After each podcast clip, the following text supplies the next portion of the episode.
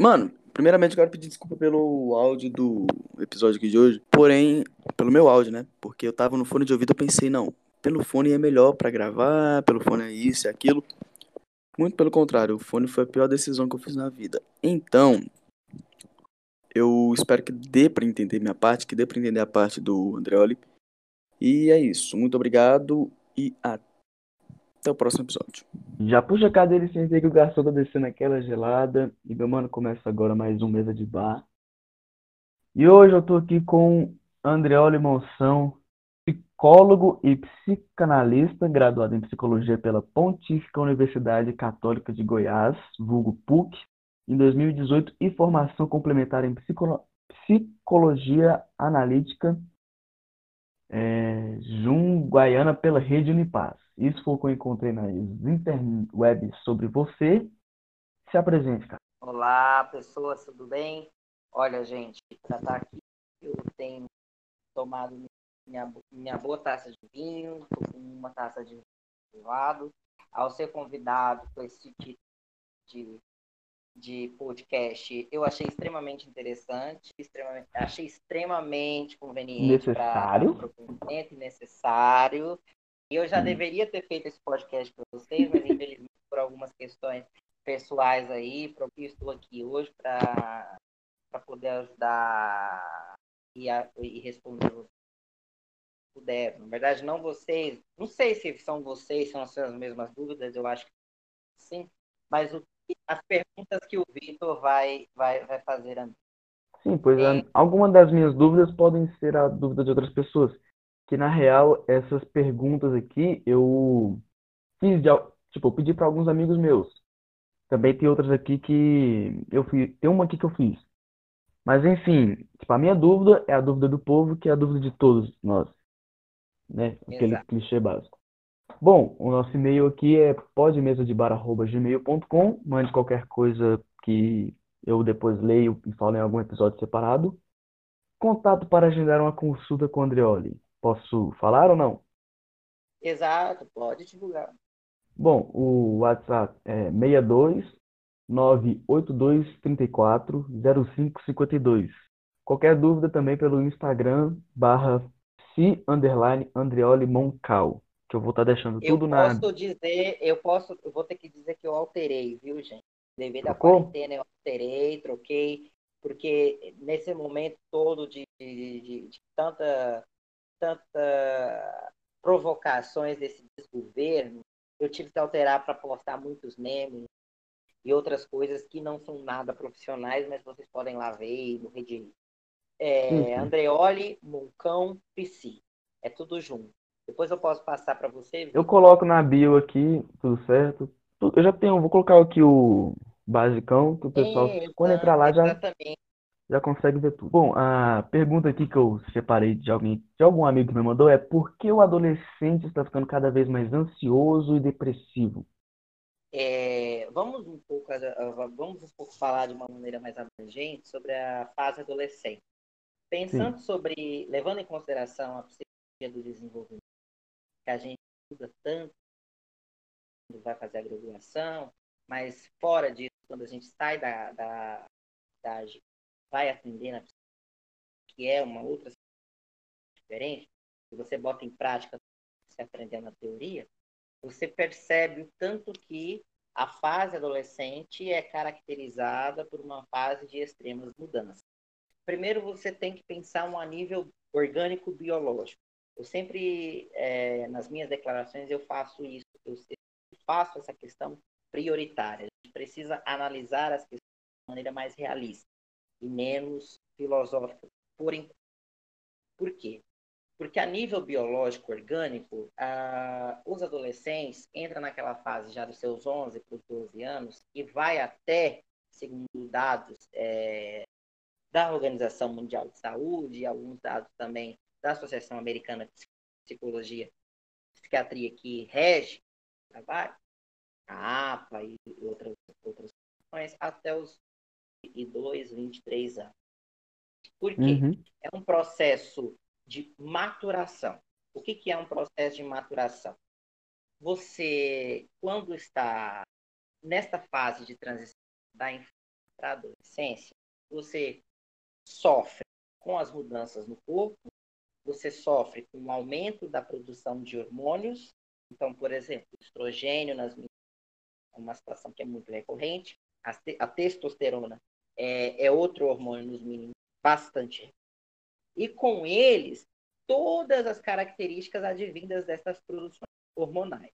Que, é, uhum. que são as espinhas, que são o aumento dos pelos pubianos, é, um braço maior do que o outro, às vezes a perna maior do que outra, aquela toda a questão desajustada. Biologicamente, nesse sentido, é o que o adolescente é caracterizado. Psicologicamente, ele tem uma outra questão que aflige muito mais. Porque você não é mais criança, mas você também não é adulto. Você não está mais numa situação passiva da vida, mas você também não está numa situação empoderado. Vamos dizer assim. Sim, sim. Você está vivendo ainda sobre a casa dos seus pais, você está vivendo sobre as rédeas da sua família, sobre os representantes da sua casa, e você deve, vamos dizer assim, meio que é, satisfação ainda para sua para sua família. E aí vem uhum. aquela aquele sentimento de poder, que é, é justamente poder explorar o mundo, né? Aquela vontade de sair toda hora. Desculpa, gente, não é coronavírus. Exatamente. É aquela, aquela sensação de você querer conhecer o mundo, de você explorar o mundo, de você reconhecer quem você é no mundo. E para uma pessoa que não teve uma, uma bagagem, porque você pensa, é muito recente, né? É muito precoce. Você entra nessa fase da adolescência com muita bagagem, experiência. É de uma hora então, para outra também uma hora para outra você tem que arriscar muita coisa nas ruas. E é. é nessa hora que o bicho pega. É nessa hora que o bicho pega, porque você entra num conflito. É nessa hora. Eu, estou fazendo uma metáfora aqui, veja bem. A hora que o bicho pega é a hora que o conflito aparece. E a hora que o adolescente se encontra em estado de ansiedade e num estado depressivo. E aí vem a cobrança da parte da família. Essa parte é pesada que eu sofro ela um pouco até hoje. Mas, assim, já consegui aturar e deixar claro que eu desejo que não desejo fazer. Eu não sei como que acontece para você, a gente pode conversar isso depois. Uhum. Mas, por exemplo, mas, por exemplo, muitas famílias, é, a entidade, o núcleo familiar, ele é um núcleo responsável pela transmissão, dizer assim, de valores culturais para então a, a geração passa de pai para filho e o filho quando cresce ele vai passando o que ele aprendeu para a próxima.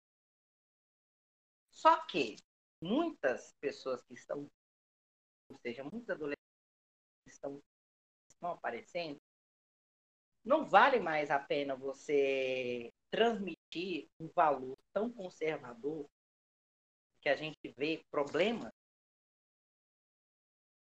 A gente percebe problemas relacionados a machismo, problemas relacionados à desvalorização da mulher, a gente percebe a questão da homofobia, comportamento e valores que essas pessoas que estão na, na, na, na posição de pais, de avós, assim, pensam. E aí você entra em choque com a sua família. Tudo aquilo está vivendo é totalmente contrário daquilo que a sua família transmitiu para você. Tudo aquilo que seu pai, do que sua mãe, aquilo que sua avó, aquilo que sua tia transmitiu para você.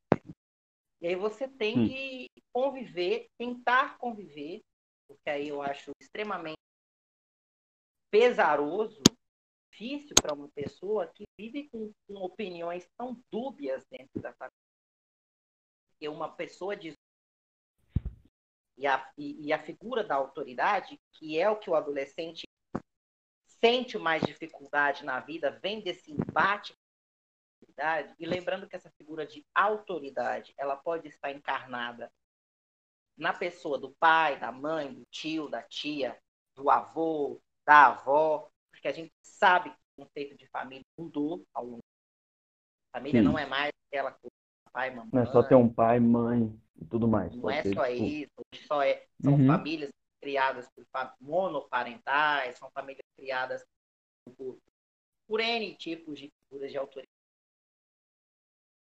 E aí, não é que, é, que essa figura de autoridade ela necessita ser valorizada, mas que, invariavelmente, quanto mais o tempo passar, as pessoas que são hoje crianças e vão se tornar, elas vão conquistar principalmente com a atual política.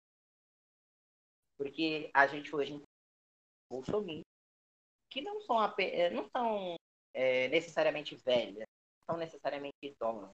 São pessoas jovens, adultas, que muitas delas têm filhos pequenos, e que daqui 10, 15 anos, elas vão é, é, estar frente a frente com a perspectiva histórica conservadora, opressora, tá? E preconceituosa que muitos estão apoiando atualmente.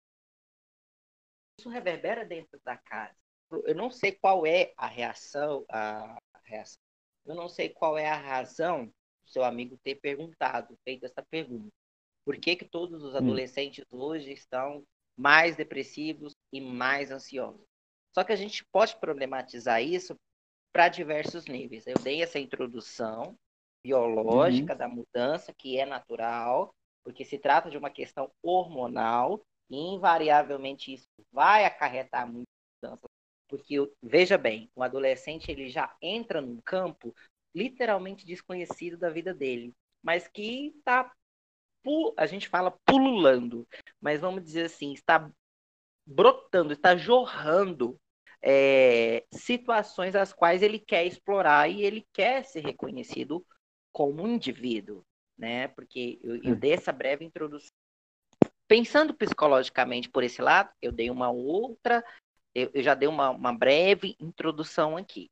E aí a gente pode alongar para outros pontos, né? A gente, igual eu disse para você, a gente pode alongar para a questão política muitos hoje estão é, questionando e confrontando os valores que são transmitidos pela família, porque não faz mais sentido você ter que viver dentro de casa com pessoas machistas, com pessoas com opiniões machistas, pessoas com opiniões homofóbicas, sabendo que todos nós hoje temos os mesmos direitos. A gente hoje, é. com, é, eu estou falando Brasil, né? A gente hoje tem uhum. uh, o casamento homossexual reconhecido, a gente tem a orientação sexual hoje reconhecida pela, pela, pela Associação, é, pela Sociedade Internacional de Psicologia, mas também pela OMS, que não caracteriza mais como doença, que era caracterizada como doença até 1960 e 70. Caraca, hoje em 70, dia Hum. Porque 1970 foi a época que os transexuais eles foram à luta para reconhecer o direito da transexualidade, né? Sim, de fazer sim. o processo de, de, de, transexualização. E até então é, é recente, de 1970 para 2020 é muito recente. Você percebe? Uhum. Ser caracterizado como doença e já não ser mais caracterizado como doença, uma Tem grande vitória. anos por aí, não é? 80, 90, 2000, é. 2010, 2020, 50 anos. É isso aí. Enfim, não vamos entrar nesse lado político, mas posso ir para a segunda uhum. pergunta? É, é, só fechando o que eu quero dizer. É, quem perguntou uhum. sobre, o, sobre a adolescência. Tranquilizar esse, esse, esse, esse colega seu, esse amigo seu que fez essa pergunta. Porque ansiedade, depressão, são duas faces da mesma. Então, geralmente, quem é muito ansioso, existe episódios depressivos na vida dela. E quem é depressivo, tem episódios de ansiedade na vida dele. O que é que pode. Hum, Agora, hum. existe situações que pode fugir da normalidade, e aí a gente pensa, né? O que é normal e o que, que não é normal. Não é oh, normal, não é normal, não, não vou dizer normal, mas não é saudável se o indivíduo ele convive com episódios de ansiedade por muito tempo. Se esse adolescente, por exemplo, ele está passando etapas da vida de uma maneira que a gente reconhece, não, isso é de uma fase que ele está passando, ele consegue ter um apoio referente a, a, ao sofrimento que ele, tem, que ele tem tido, se ele tem um apoio para isso, da família, etc., isso pode ser considerado um movimento natural da vida, um movimento natural da libido dele, um movimento natural da psique dele, porque ele está se reconhecendo como sujeito no mundo. Mas a partir do momento que ele começa a sofrer e esse sofrimento ele é persistente, aí as antenas já tem que ficar acesas. O, o semáforo uhum. ele tem que ficar ligado, porque talvez oh, você disse que uma pessoa você disse que uma pessoa que tem ansiedade tem depressão, mas tipo e vice-versa. E uma pessoa que tem crises, crises existenciais, ela tem algum dos dois ou é só coisa psíquica, tipo da cabeça inventada por ela? Porque direto eu fico bem badzão assim, que eu, eu não, é, eu fiz o que não devia fazer, né? Que é se autodiagnosticar com. É, isso aí, com se autodiagnosticar com crises existenciais. Porque às vezes eu fico pensando, tipo, velho, será que compensa eu estar aqui? Será que eu vou fazer alguma diferença e tudo mais? Queria saber se a pessoa, não eu, mas a pessoa normalmente que tem crises existenciais tem chance de ter ou ser alguma depressão, alguma pessoa com depressão ou ansiedade? Apesar de eu ter ansiedade, eu acho que eu já respondi a minha pergunta. Hum. Então, a gente precisa pensar é, nisso em dois níveis. Primeiro nível, nível de diagnóstico. Você falou sobre a situação de você não se autodiagnosticar. É importante. Para você receber um diagnóstico preciso, você precisa ter, precisa você necessita ter um acompanhamento psiquiátrico. Um médico uhum. psiquiátrico habilitado, ele vai estar acompanhando você por uma, por uma faixa de tempo. E esta faixa de tempo, ela, ela consiste em elaborar uma entrevista com você, que a gente denomina análise, nós psicólogos fazemos. Mas os psiquiatras, eles são habilitados em estipular o diagnóstico, diagnóstico porque eles estão, é, pela formação natural deles em medicina, habilitados ou é, ligados a órgãos e entidades que diz não, de acordo com os critérios, né, no, a gente chama de nosologia, ou os critérios nosológicos. Essa pessoa ela pode ser caracterizada ou diagnosticada como depressiva, ansiosa, etc. e tal. Então, primeira coisa, é importante a gente não fazer autodiagnóstico, porque isso é, é extremamente perigoso, tá? É extremamente perigoso. Você necessita ter um acompanhamento. Segunda coisa, segundo nível. Esse nível é quando você já tem esse acompanhamento psiquiátrico, você necessita ter um acompanhamento psicológico. Porque o psicólogo, o papel do psicólogo não é te julgar a partir do momento que você chega com um diagnóstico você é depressivo, pronto, acabou. Não é isso. Talvez a realidade mostre para você que você é depressivo, que você está tendo crises existenciais da vida e que você deva conformar com isso. Mas muito mais do que se conformar, psicólogo, junto com você, ele vai ser responsável por pontuar coisas muitas vezes passaram por você desapercebidas e que você não conseguiu ressignificar. Porque enquanto há vida, enquanto se tem vida, há esperança de você é, ressignificar as questões mais ruins que tem gostado na sua vida. Quando não ressignificar, aumentar o nível de tolerância, tá? Mas também não deixar o indivíduo inerte, é, apático, quieto no canto deles, não fazendo absolutamente nada. Não é esse o papel da psicologia. Né? Através desse acompanhamento necessário que você tem que ter, isto é importante. É, é, é levar em conta, levar em consideração. Agora, as crises existenciais. Crises existenciais, todos nós temos em determinada parte da vida. que ninguém vem para esse ninguém nasce com manual de instrução. Ninguém nasce, por exemplo, igual você compra qualquer produto, vem com manual de instrução. Abre isso, conserta aquilo outro, pega um cabo aqui, outro acolá e pronto. Pega um. Não é a mesma coisa com a vida. A vida da gente carrega muitos caminhos. Nós percorremos muitos caminhos. A gente sofre, bate cabeça com muita coisa. O que é patológico é quando você persiste naquilo Sim. e não reconhece que você precisa, vamos dizer, se libertar desta condição, superar essa condição. Se não superar essa condição, pelo menos desenvolver o mínimo de tolerância para entender que isto faz parte da vida neste Uhum. momento. Entende? Então eu acho que é bem nesse sentido que eu tô te falando. Porque a maioria dos relacionamentos não passam de um mês. Aí eu tenho uma vírgula. Porque também pode ser aquela ansiedade relacionada a deixar acontecer. Tipo, e se não acontecer? Aí então eu vou pra namorar e se. Aí tem aquele de, tipo, ser muito rápido e acabar dando errado porque você não conhece a pessoa há muito tempo. Então, tipo, por Ou que a as duas maioria. coisas. Isso. É porque a maioria não acaba durando muito. Vamos lá. Sugiro que as pessoas que estão passando por esse, estejam passando por esse momento, que elas possam ler sobre o filósofo Zygmunt Bauman. Ele fala muito sobre a sociedade líquida e o amor líquido, né? Que é, eu não sei se você conhece esse autor, você conhece ele? Não, vou até salvar aqui, qual que é o nome dele isso. Bauman, o Bauman. B-A-U-M-A-N. O Bauman, Bauman? é um isso, Uhum. Bauman. Amor líquido. Vamos falar sobre Uhum. o amor líquido.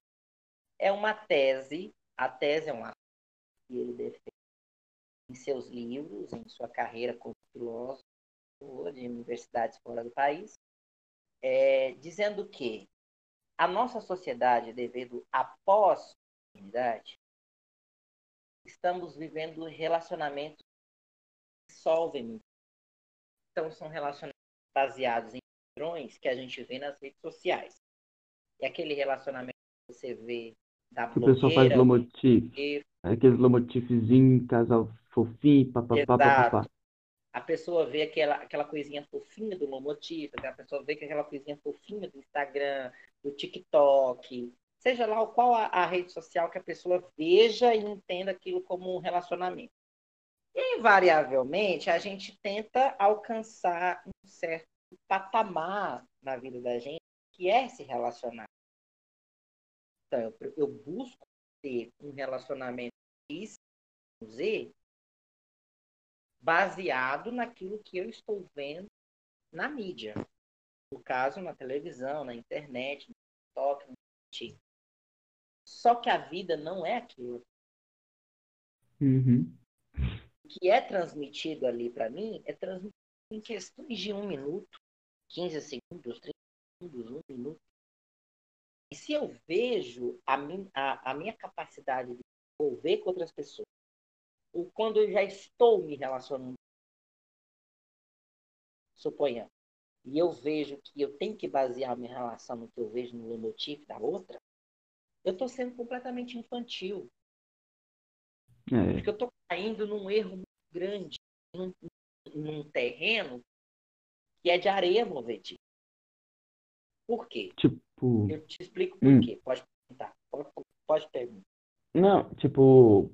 Porque a pessoa ela vê, mas não sabe o que, que aquelas pessoas do Lomotif, da rede social, passaram pra estar junto.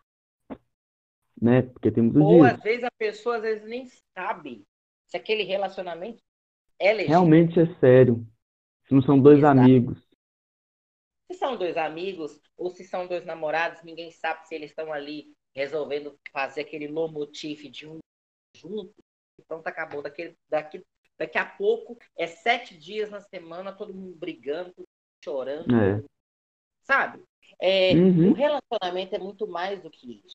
E aí você me pergunta por que, que a pessoa me pergunta, você perguntou, por que, que, que os relacionamentos não duram mais de um mês. A gente tem que parar de idealizar e começar a enxergar a vida hum. e os dilemas da vida tais quais eles porque se eu começar a pensar em me envolver com uma pessoa, olhando uhum. para um padrão de relação, primeira coisa, esse padrão não é meu. Sim, sim. Esse padrão não é da pessoa. Esse padrão é de uma outra pessoa. Ou seja, é de um outro ponto de vista. Não é meu. Né? É. E eu preciso uhum. confrontar aquilo que é meu, que é verdade para mim. Eu preciso saber onde é que é que meu sapato aperta, até onde eu posso aguentar. E outra coisa, quando eu estou dentro de uma relação, de um relacionamento, e aí a gente entra muito sobre essa questão de às vezes não durar muito. Muitas pessoas não duram também porque o relacionamento é abusivo. Uhum, tem muito disso. Entendeu? É porque a pessoa é carente demais, e aí, às vezes, a necessidade de obter a atenção do outro, ela, para obter a, a, atenção total do outro, ela restringe literalmente a liberdade da companhia, tendo que exercer a força, né? Uhum. Muitas coisas que não são, não, não fazem parte de uma relação saudável. É. Uma relação saudável, sim. Se a gente pensar na circunstância de você querer amar uma pessoa, né? Porque a gente tem que entender que tem pessoas que, num mundo de 7 bilhões de pessoas, é 7 bilhões? A gente está no 7 bilhões? Não sei. É isso. Se o corona não matou um bilhão. Tem gente que, que, que, que, que adere a essa ideia, né? E é totalmente justo. De achar que em 7 bilhões de pessoas, só uma não vai amar ela na vida dela. Então, uma pessoa, então uma, uma pessoa não é essencial. Às vezes é duas. Às vezes é não vai amar se não for atrás, né? Tipo, é, exatamente. Às vezes é ter relacionamento aberto. Às vezes é querer ter, ter uma relação com mais de um parceiro.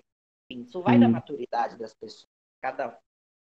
Mas pensando por esse lado, levando por essa questão mais, mais de relacionamento um com um, apenas de dois, ou só com dois, Uhum. É muito complexo, é complexo você dizer que, a gente teria que achar uma causa para isso. Uhum. E tem várias, cada caso, uhum. mas invariavelmente a maioria dos relacionamentos eles acabam.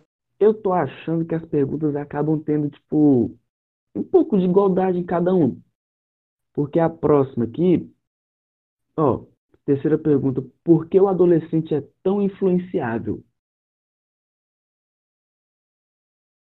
Você quer fazer alguma consideração? Bom, é, é pensando no ponto inicial. Que o adolescente, é, é uma pergunta bem generalista. Pergunta de ah, o adolescente ele é. Inicial.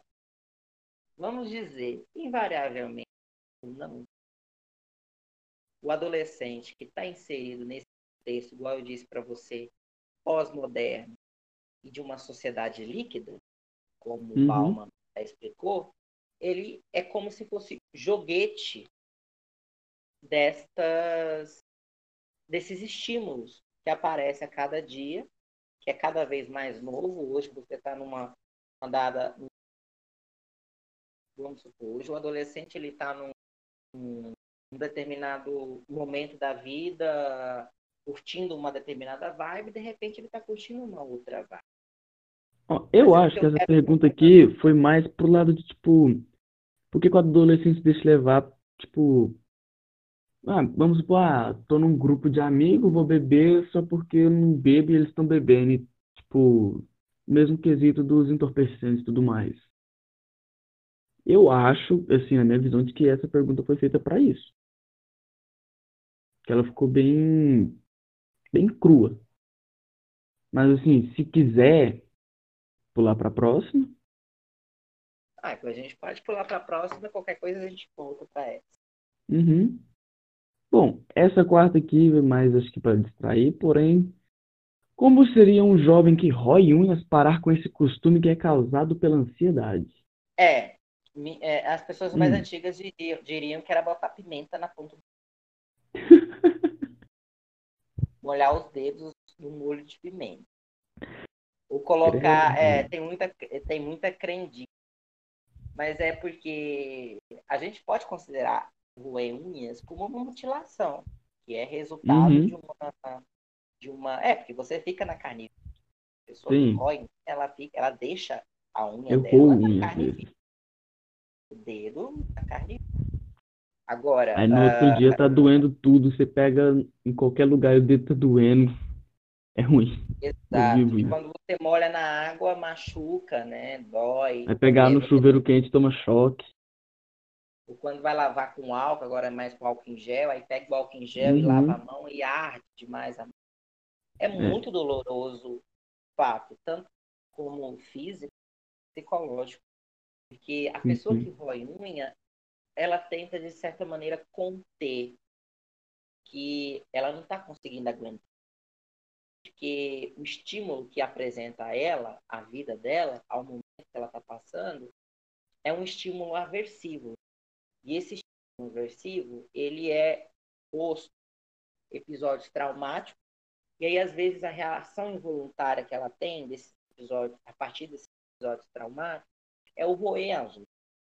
Então, Uhum. é, é, eu sugeria que, ao perceber o momento que está roendo unhas, é entender o que é que eu pensei, é identificar o que é que eu pensei, o que é que passou na minha cabeça a partir do momento que eu comecei a roer as.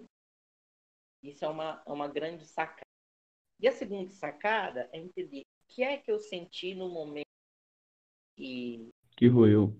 que eu roí a unha. Por exemplo, eu comecei a roer a unha porque eu vi fulano, ou comecei a preocupar com determinada situação, ou porque me faltou isso, ou me faltou aquilo outro, ou porque no dado momento eu estava em tédio, né? Isso. E aí, a terceira coisa é pensar que roer as unhas não é muito muito higiênico, mas também não é, É. muito bom para a preservação do né? Porque você Uhum. precisa para você manter a sua vida e a sua saúde ela precisa também necessitar de uma saúde mental de qualidade. E, e, e, e a saúde mental de qualidade está exatamente em você reconhecer o que é que está passando consigo, o que é que você está pensando, você sentiu a partir do momento que você está roendo as unhas. E aí você vai me perguntar, mas se eu começar a pensar, começar a identificar o que eu pensei, começar a identificar o que eu senti, eu vou automaticamente parar de. Não. Porque você talvez caiu num automatismo muito grande. Roer unha, roer unha. Mas isso pode te ajudar a diminuir a frequência de roer as unhas. Qual o papel do jovem desenvolvido em meio ao século XXI em relação às cobranças de terminar o ensino médio, fazer uma faculdade e já estar formado com família, casa e isso, aquilo, tudo em menos de uma década? Certo. Primeira coisa é que eu vejo bastante dos adolescentes que eu atendo. Muitos Hum. deles, eles não sabem, eles estão sendo influenciados pela família, tá? ou influenciados por um modelo de sociedade que eles viram, a cultura da televisão. E às vezes eles metem, enfiam os pés pelas mãos, ou as mãos pelos pés, qualquer ordem, e acham que estão fazendo a coisa certa, quando na realidade eles eles estão querendo para a vida deles, realmente. E aí muitos quando chegam lá na frente, eles entram no conflito e muito mais do que a gente volta, a gente, a volta naquela pergunta da terceira ou quarta, conflitos existenciais. Conflito existencial normal da adolescência para uma pessoa que passou por a vida toda fazendo aquilo que ela não sabe para o que que ela veio, Aham. que ela não teve tempo suficiente para refletir se é realmente aquilo Tipo, que ela queria. O pai quer pro filho que ele se fracassou. É, exato. Se essa pessoa ela não tem esse tipo de postura de confrontar-se e até mesmo invariavelmente isso, isso não necessariamente, mas em alguns casos as pessoas tentar abrir, bater o peito, vamos dizer assim, o tipo outro, essas pessoas elas entram num conflito muito maior para a vida. Né? Invariavelmente elas entram num conflito muito Uhum. maior. Então, o que é que é proposto? E que eu vejo o adolescente lidar? Exatamente com aquela questão qual, é, é, de consciência. De ter consciência do que está fazendo. É de parar Uhum. para pensar e de perguntar: porra, o que eu estou fazendo na minha vida? O que que eu quero para mim? Quais são as áreas que eu quero? Quais são as áreas que eu não quero? E, é, a um dado momento, poder dialogar com a família. Exemplo, às vezes não é do meu interesse constituir família aos 25 anos de idade. Às vezes é uma cobrança que eu, sociedade me faz. Às vezes eu quero viver a vida solteira ou solteiro. Uhum. Não quero seguir a vida que meu pai teve. Mas aí, às vezes, a gente cai naquela, naquele saudosismo. Nossa, pai teve isso. Eu quero ter. Quero chegar aos 40 anos, com 20 e poucos, ou não sei quantos. Tá. Mas você quer ter filho exatamente só para isso? Só para cobrir a sua vaidade? Porque aí a gente já não Uhum. pensa mais em família ou construir a vida que, a, que a família, que a sua família, igual esse jovem perguntou, essa perguntou assim, como é que lidar? Fica muito.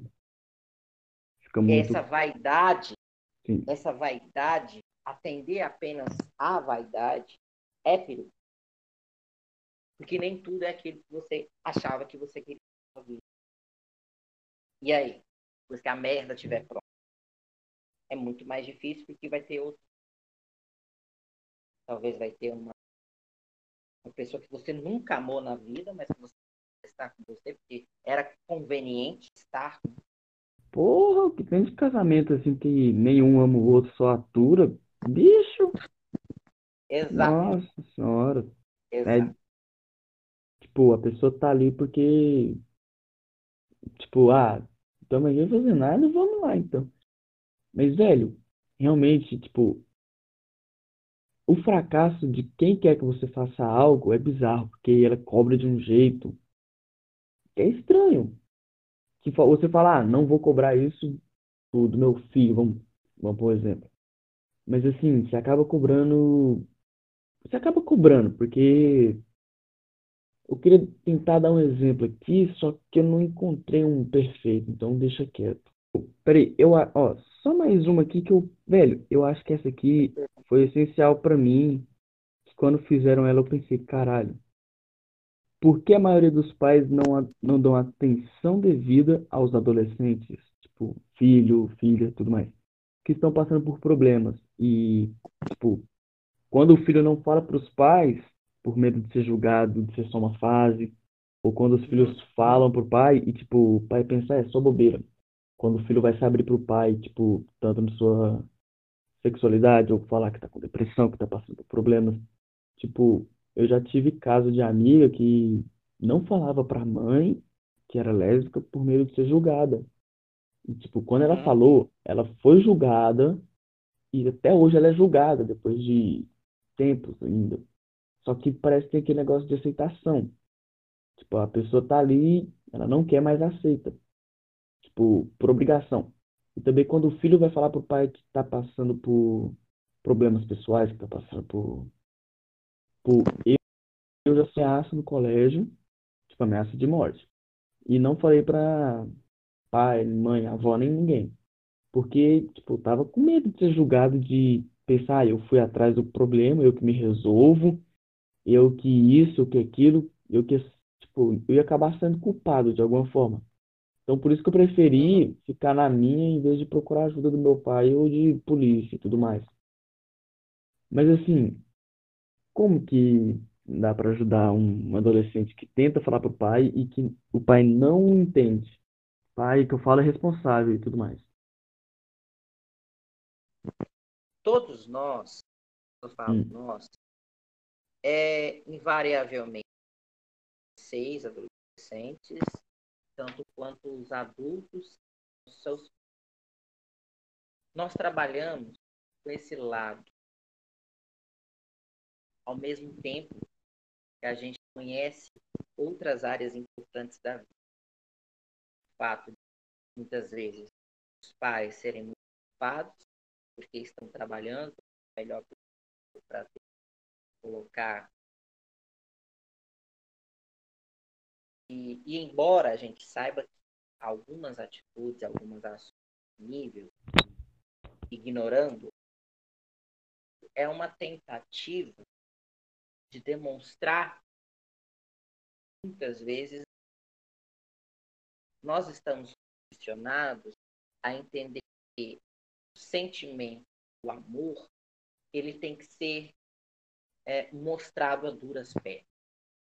Então, e que o e normalmente é mais fácil da filha se abrir para os pais, porque pro menino, o filho homem, tipo, se ele se abrir, ele já vai ser julgado de jardim, de que, tem, que o homem não pode ter sentimentos, tipo, na família tradicional, que nem existe mais família tradicional. Mas tipo, o homem não, não pode demonstrar que tá triste, não pode demonstrar que, que ah, tô passando por problemas e quero procurar ajuda. Não, o cara tem que ir atrás e. Porra, pra que isso, velho? Você entende?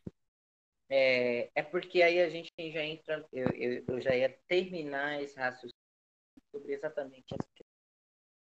Uhum. Muitos pais hoje, de hoje, têm seus vou falar 30, vocês têm seus 40, 50 anos, dependendo da cultura, foi criado num regime patriarcal, foi criado num regime machista, onde o homem tem que ignorar sentimentos e tem que engolir o choro e tem que estar como um machão. Só que essa nova geração, ou essa geração surgindo hoje, tem pensado que, pô, peraí, já não é mais, não precisa ser mais nesse rumo. Eu tenho sentimentos, eu tenho emoções dentro. Muitas vezes eu não sei o que está acontecendo comigo, eu só preciso de alguém para poder me. Só que a grande realidade e o que mais entristece a gente é quando a gente se abre, percebe que o adulto, o pai, a mãe, não consegue. É quando a gente chorra é quando a gente abre e vira a caixa d'água e a uhum. família uhum. não, o pai ou a mãe não para para abraçar aquela água sendo jorrada. Sim, sim. Porque são muitas emoções, dizia Roberto. Então, igual te, é, em termos em termos gerais, quando nós trabalhamos, e se o indivíduo, o adolescente, percebe que muitas vezes o pai fala, ou que a mãe fala, é um discurso que é baseado nessa problemática lutado tanto contra, por exemplo, essa problemática toda que esbarra no machismo, porque a gente precisa contestar tudo aquilo que nos chega. Tudo aquilo uhum. que nos é passado, a gente precisa filtrar muita coisa. Eu quero que saia tiro ou seu pai por isso aqui. Partes do que ele disse precisa ser filtrado. Porque não é muita verdade.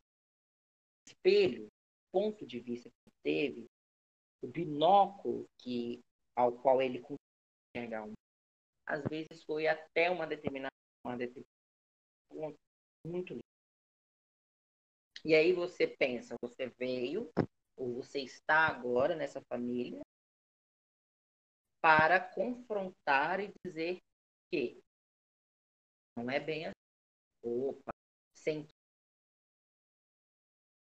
você não necessita fechado, ter suas emoções represadas, reprimidas, ter as suas qualidades ignoradas, Uhum. Você precisa ser reconhecido.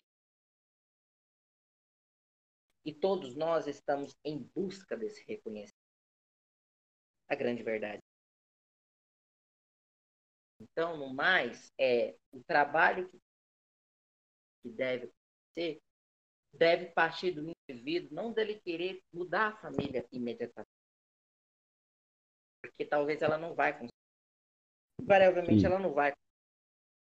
Quase 80% dos casos, ela não vai conseguir mudar a opinião. Mas o amor, com o tempo, vai mudar. A forma como você enxerga ser amado vai mudando ao longo desse processo. Porque muitas vezes você tem uma família e quando não é mais insustentável, você diz, vou dar um pé, vou cair fora, porque realmente tem família, às vezes, que o pai ou a mãe é tão insuportável que a melhor coisa que você pode fazer é sair fora. Caçar um outro tipo de família. Porque família, família por família, a gente pode dar nomenclatura de família para qualquer pessoa que faz Até pro cachorrinho. da, da casa um lar. Quando você abre pô, a opinião dessa pessoa dentro da família, eu sei que ela não vai mudar, mas ela me passa tantas outras coisas que não é restrito a isso, vamos supor, não é apenas restrito à sexualidade. Daí eu vejo, por que não começar a trabalhar? Por que não começar a valorizar esses momentos aos quais não necessariamente o indivíduo tenha que confrontar essa pessoa de dentro de casa, que até então era insuportável.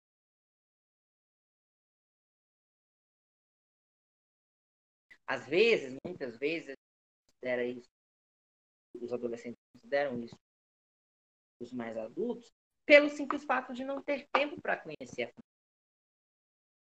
Sim, sim. de não ter intimidade, de não ter mesa, de não ter momento de sentar e de saber do pai, de saber as fraquezas do pai, enfim, Uhum. tem muita coisa, amigo, muita coisa, muita. Mas enfim, mano, muito obrigado. Ai, Muito amigo, obrigado por disponibilizar essas duas horas aqui. Puta, foi um baita assunto louco que a gente começou, aí outro ensinamento aqui que eu tive. Muito bom conversar contigo. Quero mais vezes conversar, vamos gravar outros pessoalmente. A gente tem mais perguntas a serem feitas. E aí eu espero que você, é, e tanto quanto os outros, que estejam seguros, que estejam em casa, que cumpram ah, as indicações, as recomendações das instituições de saúde, de social, isolamento social, distanciamento social, e a gente possa superar tudo isso junto e que isso logo, logo vai passar, nós estar novamente juntos. Eu preciso ir vamos academia. Todos nós precisamos. Essa história de fazer academia online parece que não está funcionando para muita gente. Não tá. Porque tá todo mundo, ah, porque a academia liberou vários exercícios, né? Igual a Smart Fit liberou várias, vários exercícios online. Mas parece que o fato de você ter que ir à, academia já te coloca em uma disciplina, né? o dever da disciplina. Não, eu tenho Então, uma disciplina e um cumprir, e um- uma responsabilidade, eu tenho que cumprir com essa responsabilidade. Aí quando você fica em casa, aí você pensa, não, eu tenho essa responsabilidade, só que eu posso deixar para depois. Aí o depois vai acontecendo, depois, depois, aí você já, quando você vê, já tá da madrugada, você já tá com sono. não, eu já troquei de horário várias vezes. Tipo, já acordei de madrugada, já voltei a dormir cedo, voltei a dormir tarde, tô aí. Mais alguma coisa que você quer falar? Onde o pessoal pode te encontrar e tudo mais? Ah, então, é, vocês que quiserem conhecer mais o meu trabalho, eu estou atendendo nesse momento online. A gente pode fazer uma, se você estiver interessado, nós podemos fazer a nossa consulta, a nossa sessão online. Só entrar em contato comigo, DDD 62 98234 052. E Instagram é Andreoli com LY no final, Moncão PSI, P de pato, S de sapo, I de igreja. Você pode mandar um direct para mim, falei certo, não é e-mail não. Manda um direct para É. mim, a gente responde, eu posso estar No e-mail você falou. Meu e-mail, pois é, psi, arroba gmail.com, não é esse não, gente. Esquece e-mail. É só Instagram e tô WhatsApp. São esses dois, São esses dois instrumentos que eu, que eu mais uso para responder as pessoas.